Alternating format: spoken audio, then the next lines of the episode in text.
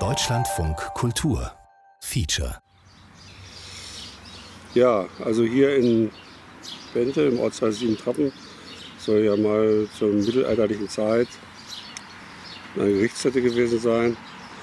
Und in dieser Gerichtsstätte wurden die Geschichten, die sich im Dorf ereignet hatten und wo sich die jeweiligen Parteien nicht einigen konnten, wurden dann vor dieses Gericht gebracht und äh, da verhandelt.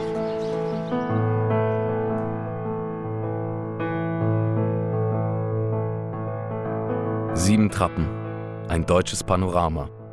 Feature von Mareike Marge.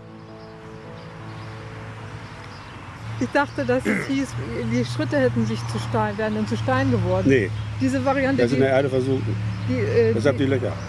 die, die, diese Ver- Version kenne ich nicht. Ich Nee, das war nicht, Lott. Was, was steht Das denn war da oben? Vermische ich da was? Naja, jeder hat so seine Version. ne? Ja, ja. Das war die Bibel. Die alte Bibelgeschichte. Da bin ich aufgewachsen. Sieben Trappen.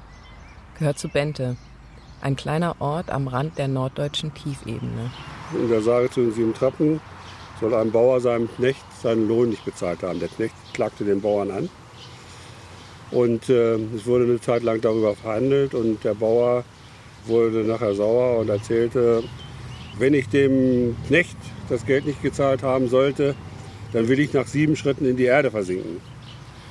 Und dann tat er sieben Schritte und mit jedem Schritt soll er etwas tiefer in die Erde gesunken sein. Und beim siebten Schritt soll er in der Erde versunken gewesen sein. Das ist so der, das Herzstück von der Sage von diesen sieben Trappen.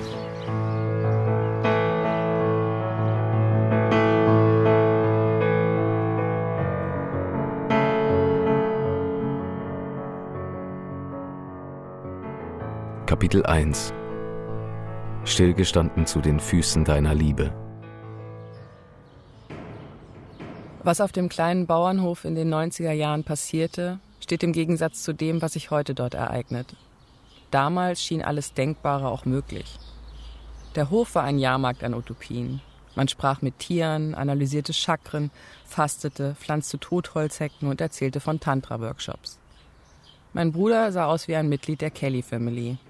Und ähnlich wie die Band hatte er Fans, die kreischend vor der Tür standen. Mein Bruder Martin hat sich damals gewünscht, dass wir beim sonntäglichen Frühstück über normale Dinge reden, wie andere Familien. Die sieben Weltwunder, Kinofilme oder Musik. Aber es gab Wichtigeres. Es gab das Ideal von einer gerechteren Welt, das der Hof realisieren sollte. Ich habe meinem Bruder dann eine DVD über die sieben Weltwunder zu Weihnachten geschenkt. Also das ist hier jetzt, wie gesagt, Renate Künast kommt da, als sie noch Ministerin war. Hier hinten ist sie, da ist sie mit ihren Chips.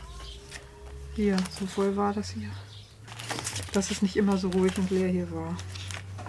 Da kamen sogar auch konventionelle Bauern und das fanden wir schon toll, weil wir sind da, das habe ich ja gestern angekündigt, dass wir eigentlich doch jahrelang unter den drei bis fünf Prozent, ich weiß nicht, wie viel Prozent jetzt Biobetriebe überhaupt sind, aber wir sind schon auch äh, attackiert worden. Ne? So, und äh, dann ist das natürlich schön, wenn dann mal jemand kommt. Das ist ja auch so ein bisschen so eine, ja, wenigstens eine Anerkennung oder ähm, wenigstens so ein bisschen Achtung, wenn sie das auch nicht vielleicht so sehen wie man selber. Ne? Und es gab damals zur Ladenzeit, also da habe ich auch zehn, zehn Einkaufswagen und die waren mitunter auch alle weg. Also es waren auch so viele Kunden drin.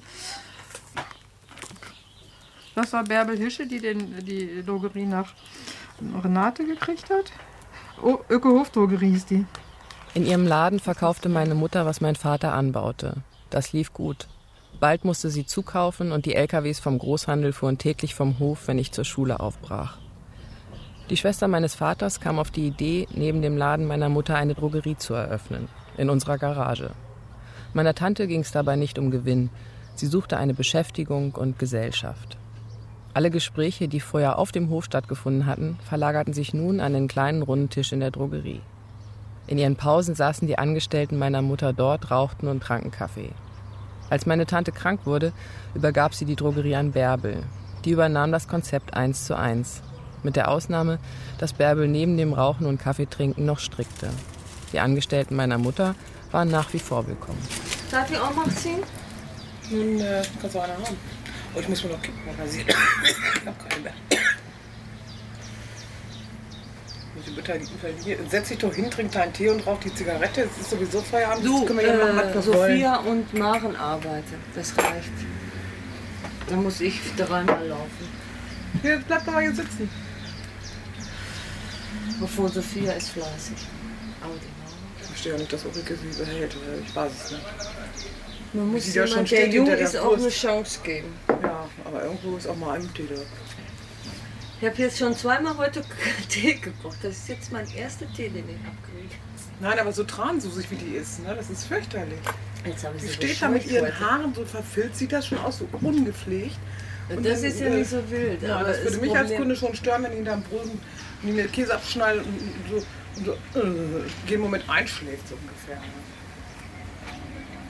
Und Oh, jetzt habe ich sie heute bescheucht. Ich sage, jetzt mach mal dies, mach mal jenes, mach mal. Hm? Und ich war Da kommt sie da raus, ist hier jemand für Und die Ulrike? hatte- Ist da wo ist eine Ulrike? Äh?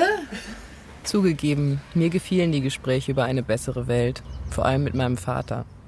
In der Schule wurde ich aufgerufen, um den konservativen Meinungen meiner Mitschüler etwas entgegenzusetzen.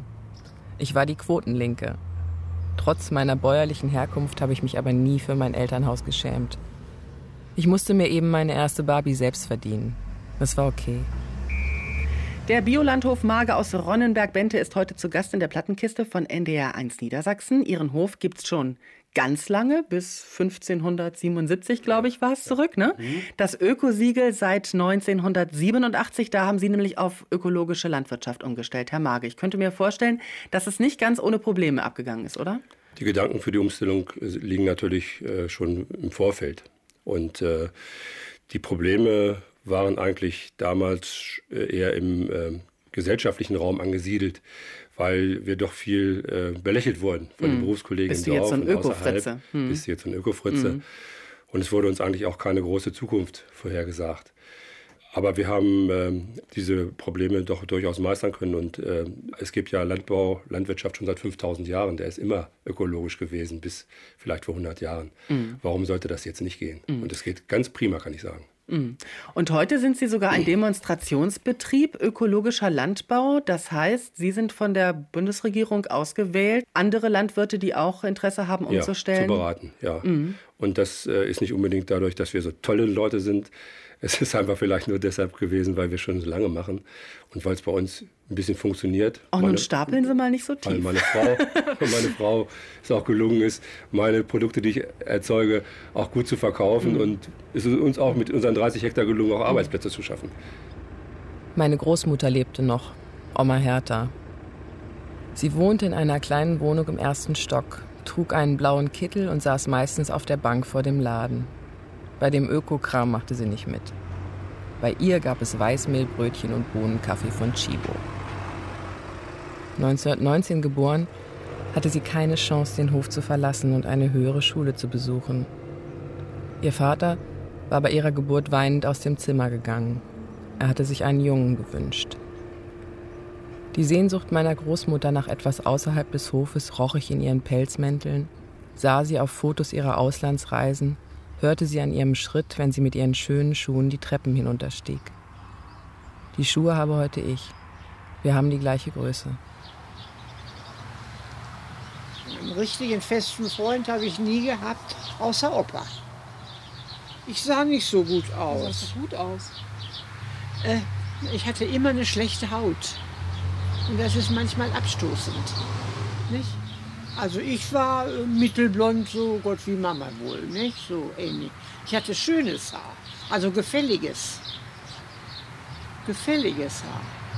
Naja, nun, das war's. Aber wie gesagt, äh, großen Anklang, dass ich so auf dem Tanzboden nun von Männern um, umringt wurde, ist nicht der Fall. Hm. Hier in Bente war ja auch keine große Auswahl, nicht? außer, außer meinem Fritz. Hat man sich denn nach äh, oben gezogen, wenn Mittwochs und äh, Sonntags Tanz, Tanztee war bei, um bei Werner?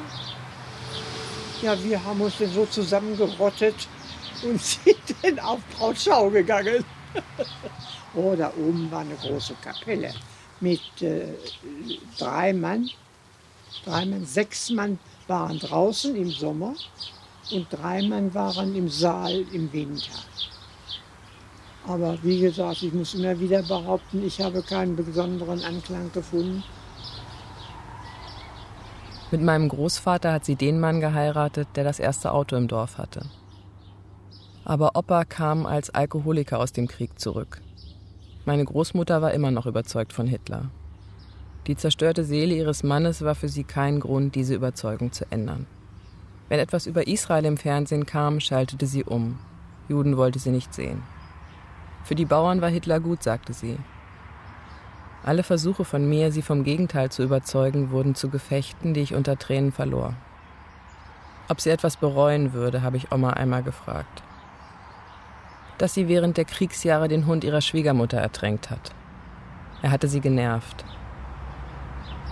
Und diese, in Gedenken an diese Geschichte wurden dann äh, Kreuzsteine, die die Gerichtsstätten kennzeichneten, hier Bände zusammengetragen.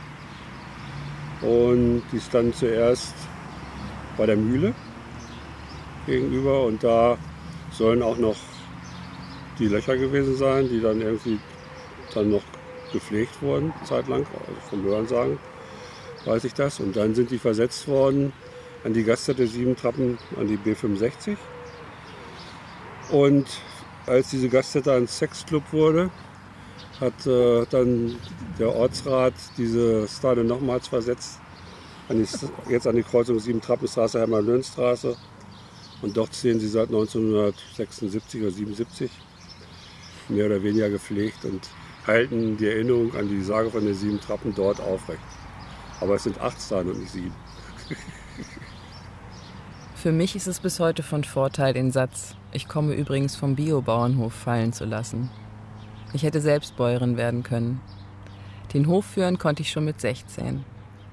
Aber ich wollte etwas anderes. Nach Panama, wie mein Vater sagte. Die Tiere in der Geschichte von Janosch entdecken am Ende der Reise, dass es zu Hause am schönsten ist. Das hat er sich wohl auch für mich gewünscht. Mama hat mir erzählt, dass sie Bäume umarmen bald. Kannst du ja machen. Was machen sie? Bäume umarmen. Das ist doch gut.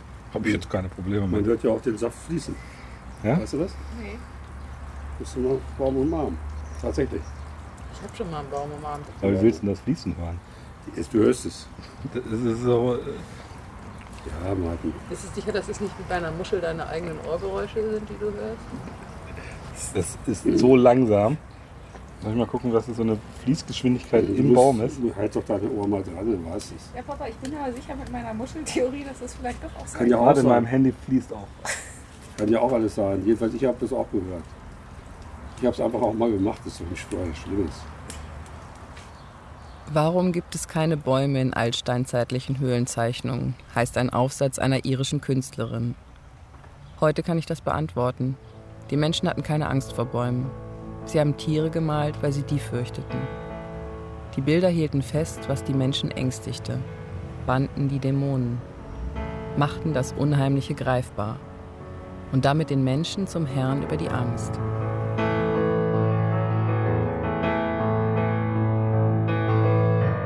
Kapitel 2 Stillgestanden zu den Füßen deiner Liebe, zieh ich mein Hemd hoch.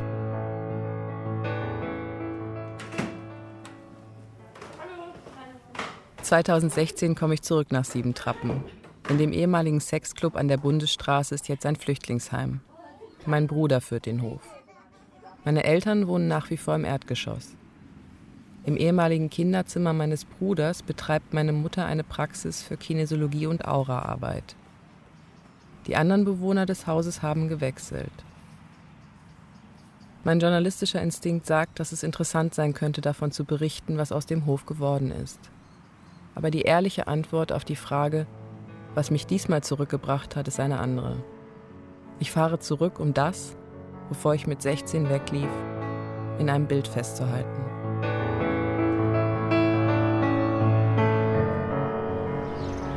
Die Geschichte, wie er seinen Schlüssel vergessen hat, kennst du schon. Das Beste ist, dass wir nichts gehört haben. Was? Das war Er war in Köln am Wochenende bei seiner Freundin, hat den Schlüssel vergessen. Kam nicht in seine Wohnung, hatte aber drin noch einen Schlüssel. Wohnung. Zweitschlüssel an seinem Brett. Und äh, hat er versucht, uns zu erreichen irgendwie. Und wir hatten- Unsere Klingel vorne geht nicht. unsere Klingel geht nicht. Die Klingel meiner Eltern geht nicht, weil sie ein Freischaltsystem haben, das nachts den Strom reduziert.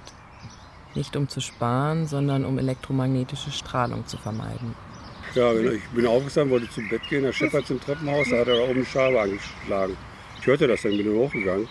Weil das klirrte da, wenn es im Treppenhaus klirrt, ist ja was nicht in Ordnung. Ne? Naja, nun ist das Oberlicht kaputt und Klimt ist da durchgekrochen. Auf der anderen Seite hat er mal runtergekracht und äh, fluchte da und machte und äh, kam dann aber wieder unverletzt raus. Das Loch ist aber noch nicht wieder heile gemacht, das ist immer noch kaputt, hat eine Pappe vorgemacht. In der Wohnung meiner Großmutter im ersten Stock wohnt heute Herr Klimt. Ich war im Kosovo, Mazedonien und auch in Afghanistan. Ich war unten, Afghanistan war ich unten 2010 zu den Karfreitagsgefechten und Kosovo, Mazedonien 2001 und 2002. Und dann das letzte Jahr war ich überwiegend auf der See unterwegs und tätig, so Ostsee. Und wann sind Sie wiedergekommen? Äh, 2010 bin ich wiedergekommen im Hochsommer. Also ich bin im Februar reingeflogen und Juli bin ich wiedergekommen. Haben wir da die schöne Zeit verbracht, drücken wir es mal so. Bombenwetter, Granatenstimmung. Jetzt im Nachhinein sieht man das ein bisschen reflektierter. War nicht schön, aber ist halt so. Und wie lange wohnen Sie schon hier? Hier wohne ich jetzt seit letztem Jahr, September, bin ich hierher gezogen. Genau. Mit den Kindern, beziehungsweise für die Kinder aus dem Harz hierher. Und jetzt sind die Kinder im Wechselmodell sozusagen bei mir. Eine Woche bei mir, eine Woche bei meiner Ex-Frau. Gegenüber von Herrn Klimt wohnt Patrick. Der kommt aus Polen und arbeitet seit sieben Jahren auf dem Hof. Wir hatten immer Erntehelfer aus Polen. Ich bin mit ihnen aufgewachsen, habe von ihnen Wodka trinken und polnisch fluchen gelernt. Als Patrick kam, war ich schon weg. Er hat zwei Jahre in der Garage gelebt, die einmal Ökohof-Drogerie war und danach leer stand. Jetzt wohnt er im Haus und hat einen Balkon, auf dem sonnt er sich nach Feierabend mit seiner Freundin und seinen beiden Cousins, die jetzt im Sommer hier sind, um beim Möhrenjäten zu helfen. Patrick versteht sich gut mit seinem Chef, meinem Bruder. Vielleicht deshalb, weil beide nicht gern reden. Und deshalb habe ich auch keinen Auszubildenden und deshalb will ich keine Praktikanten, weil ich äh, da immer meine Schwierigkeiten habe, wenn mir immer einer um die Füße rennt. Du bist ja kein Freund von Menschen. Das heißt, du kannst es so nicht sagen. Aber ich würde schon sagen, dass du Maschinen eigentlich vorziehst. Ja, ist ja auch günstig. und ohne. Äh, Widerrede. na, manchmal schon, aber Dann sind die immer technisch aufzulösen. ja. Hört jetzt schon Feierabend? Meine Fresse. Kommt die polnische Armada schon zurück. Mein Vater spricht vor der Scheune mit einer jungen, gut aussehenden blonden Frau. Sie gestikuliert und trägt Hosen, für die der Begriff Hotpants eine Beleidigung wäre. Ich habe von Jana gehört. Sie ist das Pferdemädchen. Ihre Stelle als Rechtsanwaltsgehilfin hat sie gekündigt und arbeitet jetzt als Babysitterin. Aber meistens ist sie auf dem Hof. Hier steht ihr Pferd und der Esel meines Bruders, um den sie sich auch kümmert. Oh, hier wird gebaut. Ja, aber das ist schon, ist schon so lange leer, ne? Und ich finde aber irgendwie, das ist, wird ein sehr kleines Haus, ne? Ich weiß gar nicht, wenn ich mir die, so die Räume angucke, was da drin werden soll. Weil Ich finde, das sieht so beengt aus. Ja, aber ja. vielleicht wird das hier so der Eingangsbereich. eigentlich. Ich war letzte Woche mit einer Freundin in einer Ausstellung in Berlin und da hat einer so, um die Beengtheit seines äh, Elternhauses darzustellen, hat er das so wie so ein Keil gebaut. Also man Okay. konnte vorne reingehen und es wurde immer enger. Oh. Es war echt, aber es war super. Okay. Wissen die denn schon, dass wir kommen oder ist das noch eine Nee, böse nee, die wissen, das ist Überraschung? eine Überraschung. Ich habe mit denen nicht geredet. Vorbei an den sieben Trappensteinen gehen Jana und ich Richtung Möhrenacker. Mein Bruder hat das Gerät, auf dem die vier jungen Polen den ganzen Tag liegen und Unkraut zupfen, selbst entworfen. Den Möhrenflieger. Ich habe verschiedene Stadien des Entwurfs verfolgt und will ihn jetzt fertig sehen. Jana kommt mit. Sie erzählt, dass sie Halbpolin ist und ein eigenes Interesse an dem Besuch auf dem Feld hat. Einer der beiden jungen Polen gefällt ihr. Sehr. Wie heißen die denn? Die heißen David und Przemek. Und wo, du, du sprichst mit, die sprechen kein Deutsch, oder? Nee, die sind ja hier quasi, die gehen ja, wohnen ja in Polen, gehen in Polen zur Schule und Mhm. Ähm, ja, Patrick ähm, hat die ja halt jetzt hier nur so zum Helfen und dann fahren die wieder zurück und machen da ihr Ding. Also die, haben ja Deutsch in der Schule gehabt, aber in Polen ist es halt immer mit Deutsch so eine Sache. Also die sind irgendwie, weiß ich nicht, in Polen sind viele Leute, die sich immer noch wegen der deutsch-polnischen Geschichte irgendwie ins Hemd machen, sage ich mal. Ne? Und äh, deswegen sind die immer, sind immer viele so nicht so deutsch begeistert, sage ich mal. Also zum Beispiel, das zeigt sich zum Beispiel, ähm, wenn die Fußball läuft, die sind immer alle kollektiv für Frankreich als Deutschland Frankreich gespielt. Ich meine, die sind hier zum Erntehelfen, aber sagen, oh, wir fallen Frankreich an. Haben sie so erzählt. Und ich sage, okay, ist das nicht ein bisschen so alte Geschichten? Muss man da jetzt noch immer sich so drüber aufregen? Aber das sind halt Jugendliche, keine Ahnung, ich weiß nicht. Oder okay, ich habe auch Ältere, mit denen kann man da vielleicht differenzierter drüber reden. Aber jetzt sagen wir mal so die, weiß ich nicht, zum Beispiel irgendwie welche Kinder von Freunden von meinem Vater oder so, die jetzt irgendwie teilweise vielleicht auch erst so 17, 18 sind. Das, die, die Altersklasse ist oft total anti-deutsch. Das ist ganz komisch. Der Besuch auf dem Acker verläuft kühler als erwartet. Der junge Pole versteckt sich unter dem Dach des Möhrenfliegers und schaut Jana nicht an. Die restlichen Erntehelfer sind irritiert über unseren Besuch und wissen nicht, wer ich bin. Jana muss ihnen erklären, das ist die Schwester des Chefs. Alle Beste geben. Du Schwester von Ma Ach, du bist Malaike. Ja. Ach so.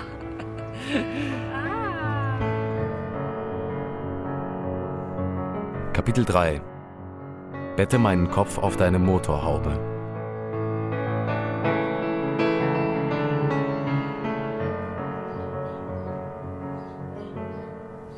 Dolmetscher ist ja noch einfach zu kriegen. Also Männer gibt es äh, mehrere, die äh, dann, die man kriegen kann. Aber zum Frauenarzt brauche ich eine Frau. Dann haben wir festgestellt, kurdisch-türkisch ist nicht kurdisch-irakisch, irakisch-kurdisch ist nicht kurdisch-syrisch. Ja, woran liegt das? Was ist das? Hat mir dieser Bruder, der Basinghausen jetzt erzählt, ganz einfach. Ich sag, los. Du sprechen Deutsch, aber nicht wie Deutsch in Bayern. Ich sag, da hast du recht. Da war mir klar, also Dialekt. Jetzt kriege man raus, welchen Dialekt. Sagt die Dame ist schwanger. Und die Ärztin hat gesagt, ich darf mit der erst wiederkommen, einen Dolmetscher habe. Ich sage, was soll ich denn jetzt machen? Entweder komme ich in die Zeitung und wo drin steht, dass ich mich nicht mehr gekümmert habe. Ich sage, oder dass ich da rausgeflogen bin. Ich sage, also, ja. Helga Hülsemann leitet die Jugendgruppe der Freiwilligen Feuerwehr in Bente. Ich war nie in der Feuerwehr. Wir hatten mit denen nichts zu tun. Und die nichts mit uns Ökos. Mein Bruder hat eine Zeit lang versucht, Feuerwehrmann zu werden. Wegen Oma. Vor Helga Hülsemann hatte er Angst. Ich glaube, er hat immer noch etwas Angst vor ihr. Aber jetzt ist Helga täglich bei ihm auf dem Hof und kümmert sich um ihre Familie. Die Miros sind jesidische Kurden aus dem Irak. Sie wohnen im Dachgeschoss meines Elternhauses mit ihren vier Kindern. Laila, Saddam, Chaka und Emily. Und die haben auch keinen Nerv dafür, was zum Beispiel für die Kinder jetzt hier wichtig ist.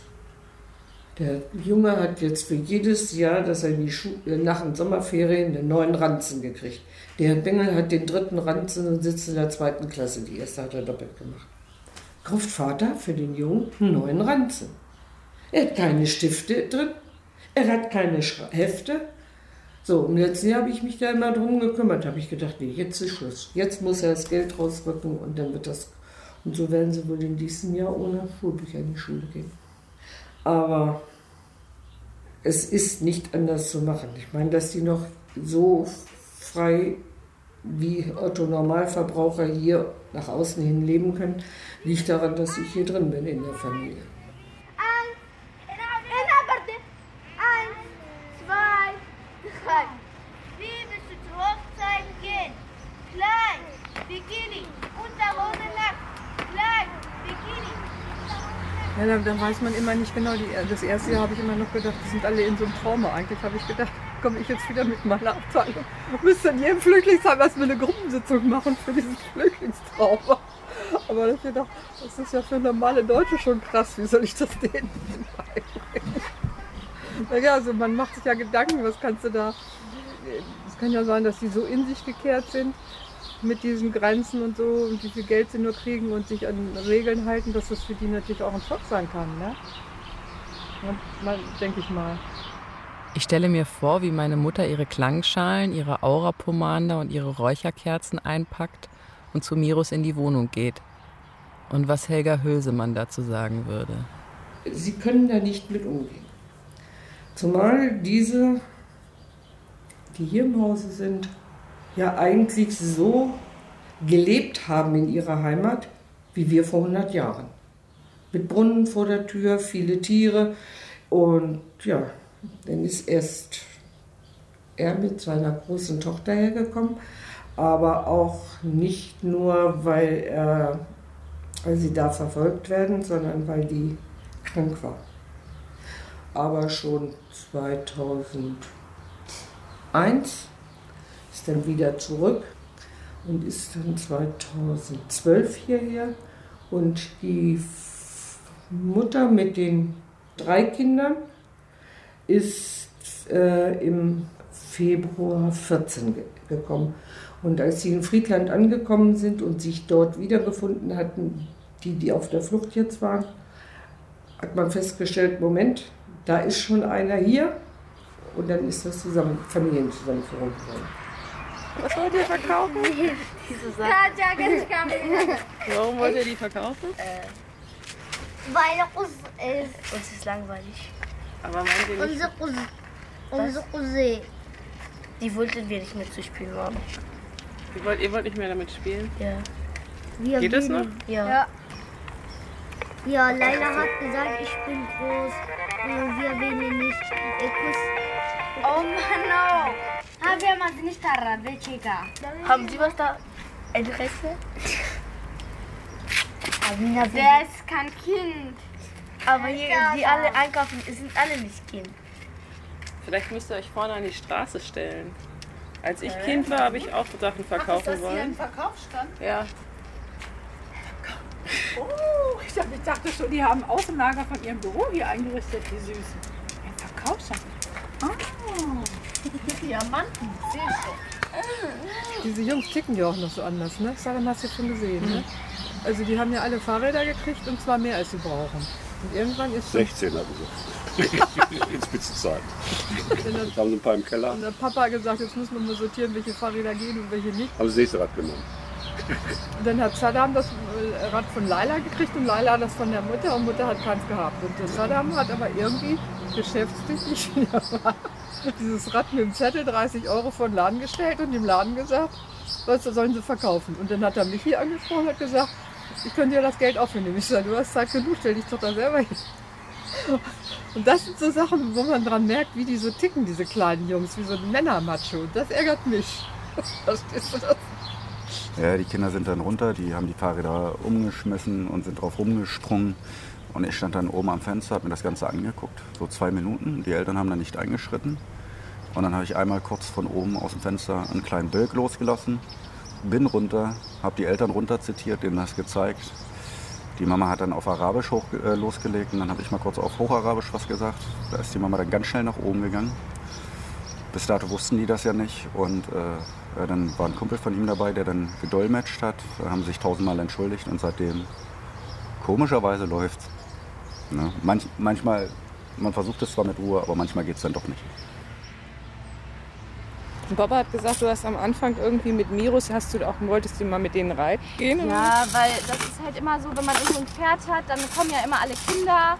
Und ähm, das äh, war jetzt eigentlich gar nicht mir so lieb, weil die Jungs halt sich eigentlich nicht wirklich so für Pferde interessieren, sondern eigentlich nur, ähm, ja, die ist das so cool, ne? Die wollen dann mal führen und dann äh, kriegen sie aber nicht hin und ziehen dann die ganze Zeit dran rum. Und ähm, das habe ich einmal, war ich wirklich mit äh, den Kindern und noch den von dem äh, Flüchtlingsheim quasi, was sie da jetzt haben, äh, spazieren. Das waren irgendwie, weiß ich nicht, sechs oder sieben Kinder und das war wirklich extrem anstrengend und nervig. Und dann habe ich auch gesagt zu dem Mädchen, nee, also mit deinen Brüdern, das äh, machen wir nicht mehr.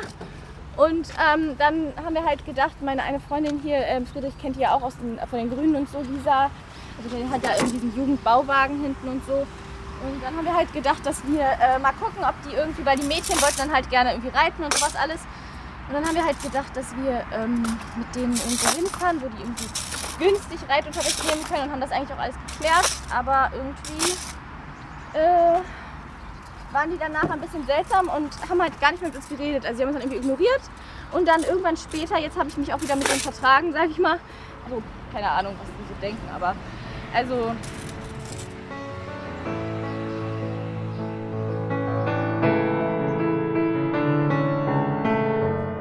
Kapitel 4 Bette meinen Kopf auf deine Motorhaube. Ich übertreib's.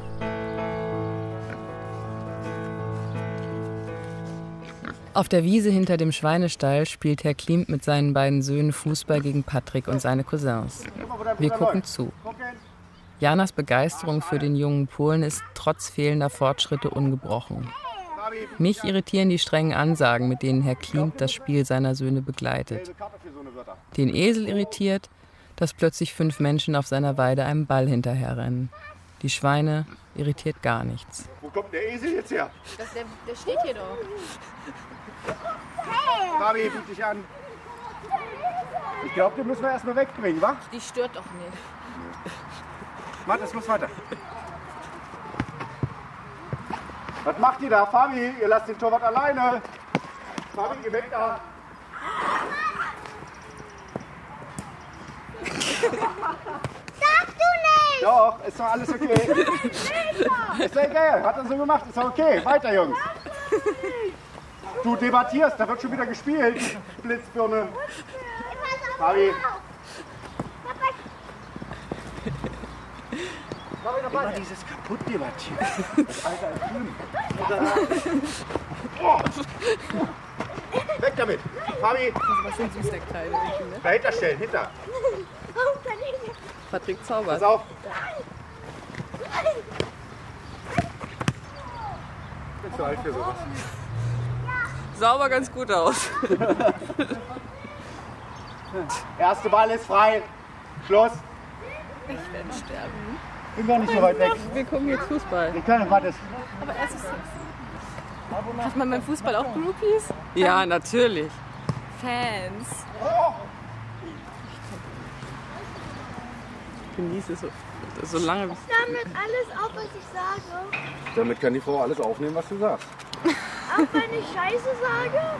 So, mein Freund. Nee, du weißt, wie Papa dazu steht. Du hast gesagt, wenn wir Ja, und was läuft hier gerade verkehrt? Kinder und Frauen. Mhm. Lustig vorbei. Um cool zu wirken, muss man nicht sowas sagen. Nee, nicht mal im Ansatz. Ja, meine Kumpels sagen, dass wir da sind. Also deine Kumpels in meinen Augen nicht cool. Au, Brennnessel. Ah. Ich hatte ja den Klimm zusammengefaltet. Weil die laufen ja mit ihren Fußballschuhen und Stollen draußen auf getauchter Boden durchs Treppenhaus hoch. Ne? Mhm. Kannst du dir vorstellen, wie das aussah. Das war eigentlich, ich habe zu ihm gesagt, wissen Sie was, Herr Klimm, hier in diesem Treppenhaus sieht schlimmer aus als bei meinem Schweinestall. Wollen wir eben mal gucken, wie es da aussieht und hier im Treppenhaus. Und äh, ich sage, es kann doch nicht wahr sein, dass die Jungs hier mit Fußballschuhen hochlaufen. Jetzt, wenn das draußen so ist. Ich sage, das geht nicht. Also so eine, so eine Sau, dicker Dreck, also richtig, das geht gar nicht. Also bitte. Wenn die Kinder das da draußen spielen wollen, ist ja schön und gut, aber dann machen sie es auch wieder weg anschließend. Wir können ja auch die Schuhe ausziehen. Und Könnte man auch. Vor der Tür müssen sie sowieso alle. Die oben und bei Klimt auch. Aber Treppenhaus, egal. das war schlimm. Ja. Das war richtig Aber schlimm. geht alles jetzt. ja, mal sagen. Das ist nicht nur die, die multikulturelle Geschichte, sondern auch die, äh, die, die deutsche Kultur. Ne? Aber wie auch immer.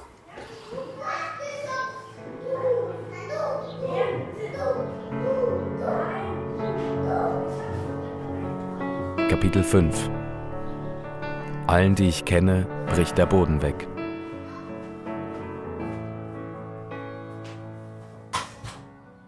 Wie geht man mit eigenem Besitz und dem Besitz anderer um? Wann überschreitet man unverzeihlich Grenzen? Wann bricht, wie in der Sieben-Trappen-Sage, der Boden weg? Weil man auf den eigenen Vorteil bedacht ist?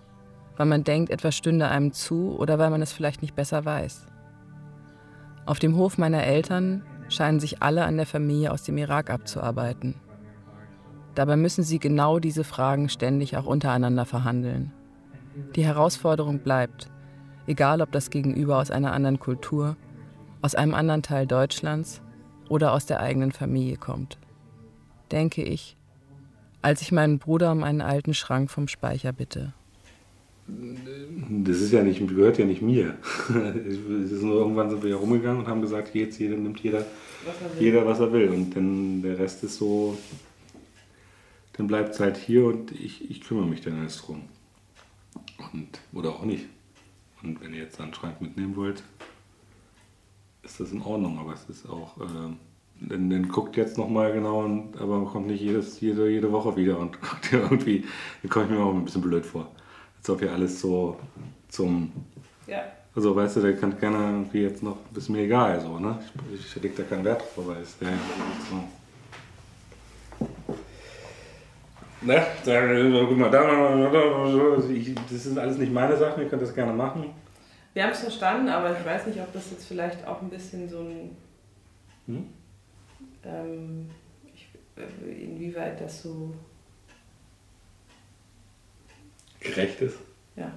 Oder begründet ist. Das ist ein Gefühl. Ja. Gefühle kann man nicht begründen. Nee, aber dann sage ich, dann deswegen sage ich, überleg mal, wie oft das war und wie oft nicht. Und wie oft ich einfach gekommen bin und hier auch sehr viel gegeben habe. Um das irgendwie so. Ja. Ganz klar. Alles gut. Äh, wie, ne? Mir ist es, wie gesagt, ich brauche da oben von nichts. Ich will davon nichts mehr haben. Wenn ihr das mitnimmt, wenn ihr was mitnehmen wollt, ist alles gut. Ich finde es irgendwie, ist, für mich ist es, ist es doof, weil es ist, es ist immer diese, dieses vorhergeschobene schlechte Gewissen. Und ich kann nichts tun, was mir gemacht wird, und ich kann nichts tun, um da rauszukommen. Also, ich bin deine Schwester Ja. Und ich beanspruche eigentlich überhaupt nichts mehr. Gar nichts. Ich finde es scheiße, dass ich schon von vornherein dieses Gefühl Ja, das hast du, das ist ja dann dein Problem. Nee, aber es wird mit den Augen gerollt. Ja, aber das- Was wolltest du jetzt wieder? Ja, ich Ja.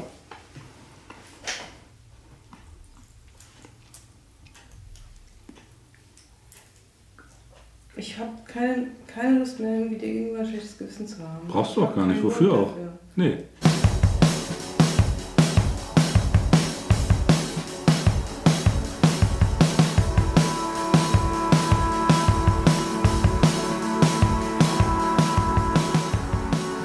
Still owe money to the money to the money I owe, singt die Band The National.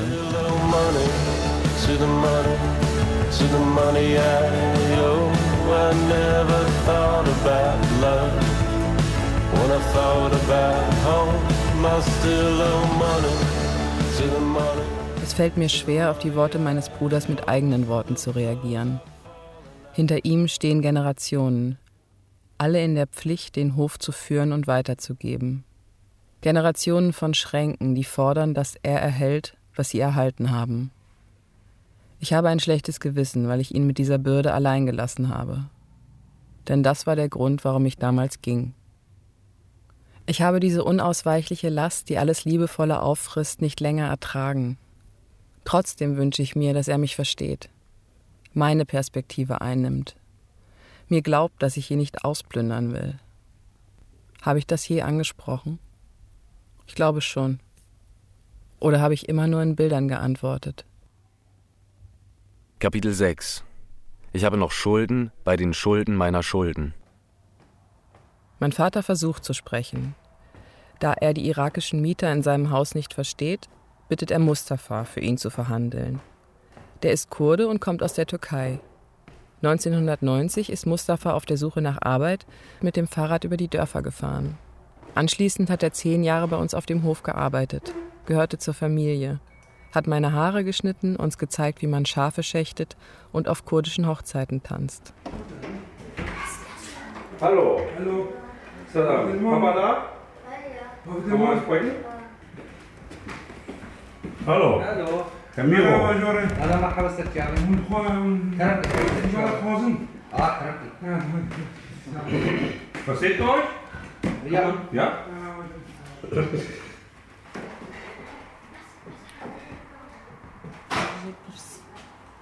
Em xwazin tiştekî jara bêjin Xeremkin. un êzîne ne? Ah, êzîne. Wir wollen etwas zu euch sagen. Bitte sehr. Ihr seid doch Jesiden, oder? Ja, wir sind Jesiden. Wir sind auch Jesiden. Freut uns.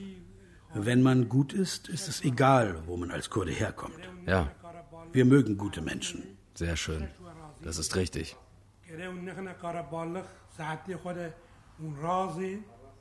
Ihr wohnt jetzt hier in dieser Wohnung und der Vermieter soll mit euch zufrieden sein.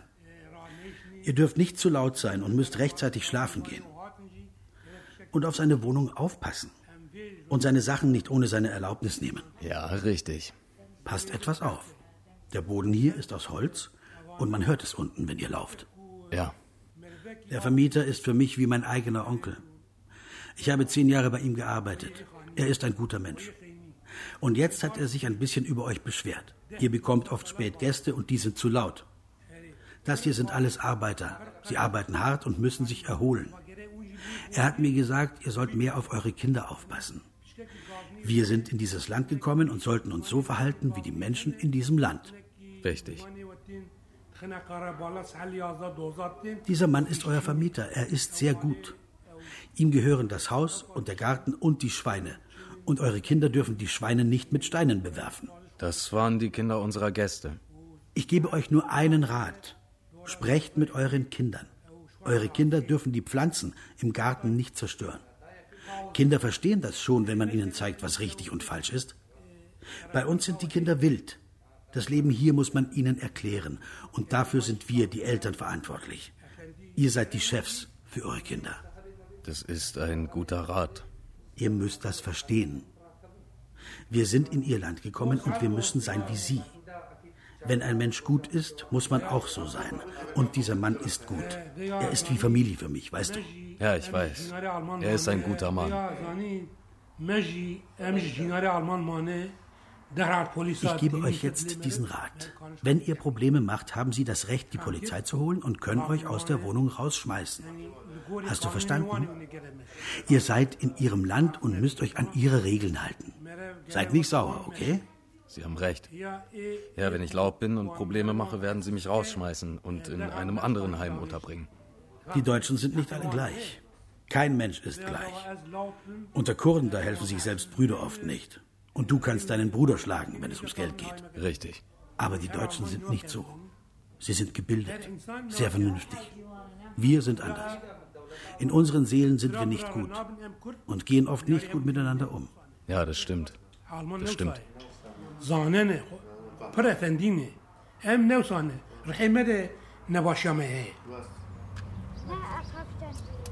Jana und ich sitzen auf der Bank neben der Garage, in der die beiden polnischen Cousins wohnen, und trinken Bier. Chaka, Saddam und Laila spielen mit ihrer Freundin Christina. Die wohnt in dem Haus, vor dem früher die sieben Trappensteine standen, das dann ein Sexclub wurde und heute eine Unterkunft für Geflüchtete ist. Magst du deinen Vater oder magst du deine Mutter? Ich mag beide. Nein, wer am meisten? das kann man nicht sagen. Doch. Ja? Und wen ihr? mögt ihr denn lieber? Ich mein Vater. Meine Mutter. Ja? Ja. Beiden! Siehst du? Nein, er liebt, er mag seinen Vater. Nein, ich fluche es. aber- Ich aber mag- er mag seine Mutter. Ich mag meine Mutter sehr. Ich mag Und meinen Vater. Ich mag meine Mutter nicht. Nein?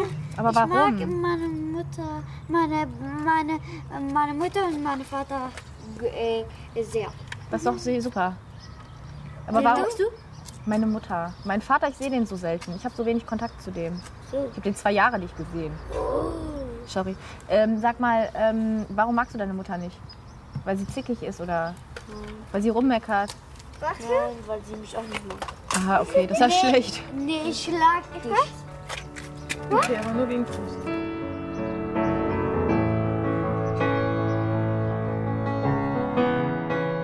Kapitel 7 Ich habe noch Schulden bei den Schulden meiner Schulden. Wenn ich an zu Hause denke, fällt mir nie Liebe ein. Als ich nach einer Woche abreise, stehen die Kinder der Miros oben in ihrer Wohnung am Fenster. Chaka, Sadam und Laila winken mir hinterher. Ein System verändert sich, wenn man es beobachtet. Den ganzen Weg zurück nach Berlin bin ich aufgewühlt.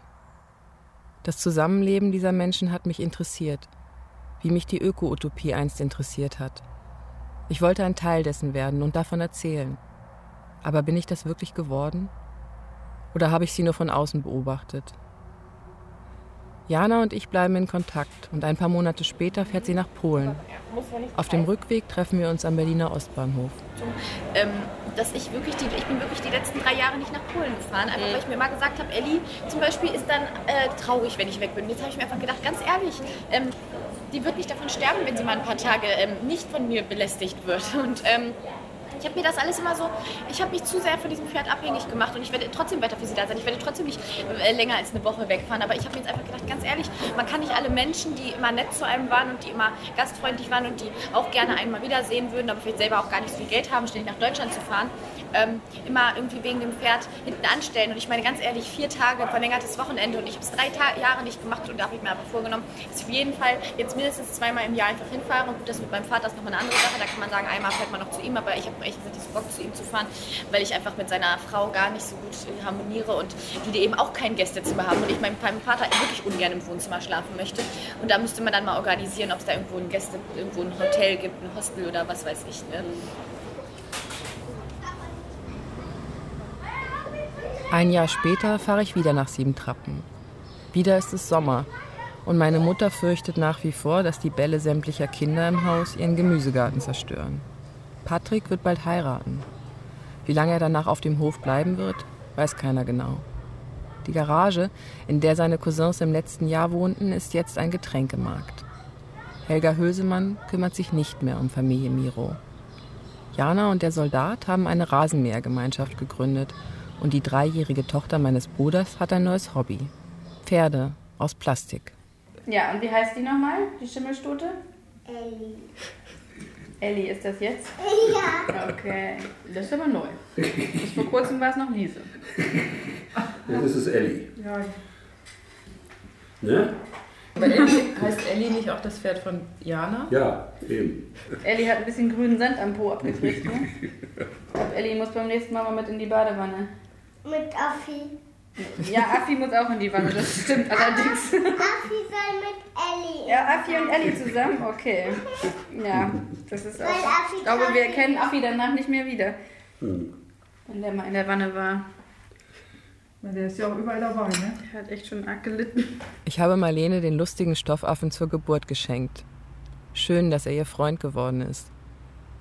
Draußen auf dem Hof striegelt Jana das reale Pferd Elli. Der Esel steht daneben und guckt zu.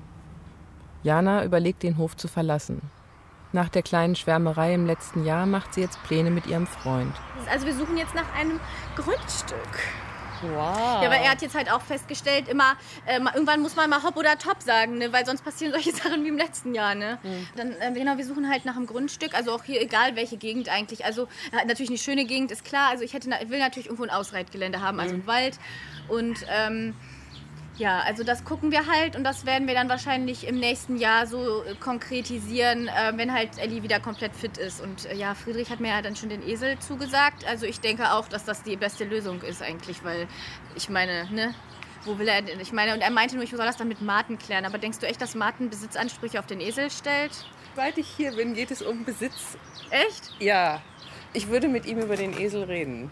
Also ich oder du? ich nicht. Ja, das ist ja klar, dass wir ihn fragen, weil es ist ja seiner angeblich. Aber gut, naja.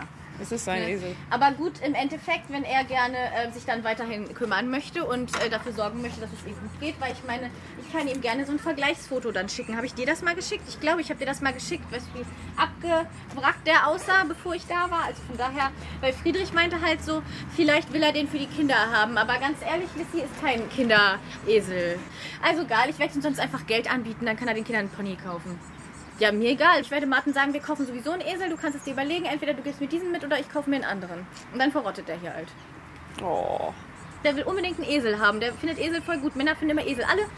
Und deswegen, und bevor wir uns dann einen anderen von Ebay holen, ähm, dann können wir doch auch den mitnehmen.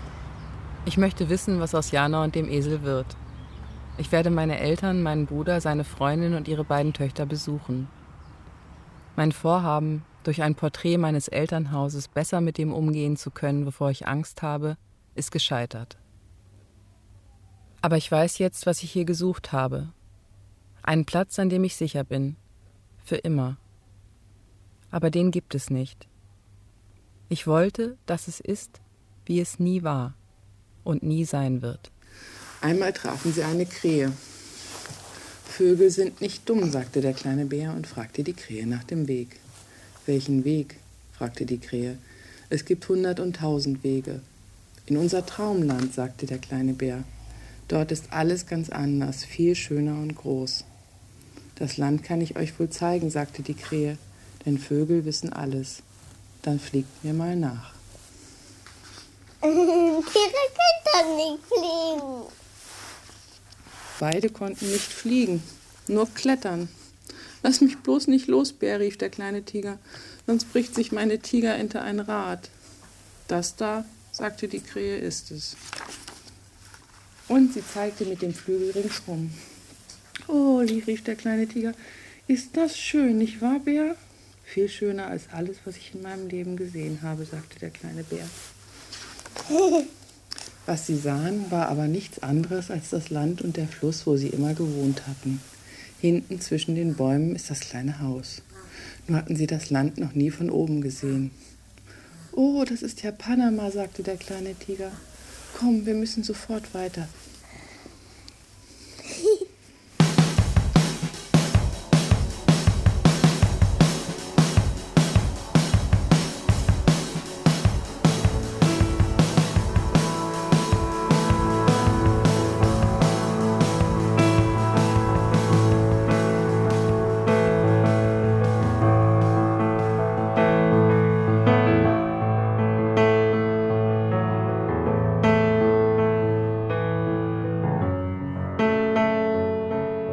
Trappen. Ein deutsches Panorama. Feature von Mareike Marge. Es sprachen Martin Engler, Nicolas Leni und die Autorin. Klavier Bene Apadanier. Ton Julius Mittendorf, Benjamin Ino, Iris König und Martin Scholz. Regieassistenz Beate Becker. Regie Mareike Marge.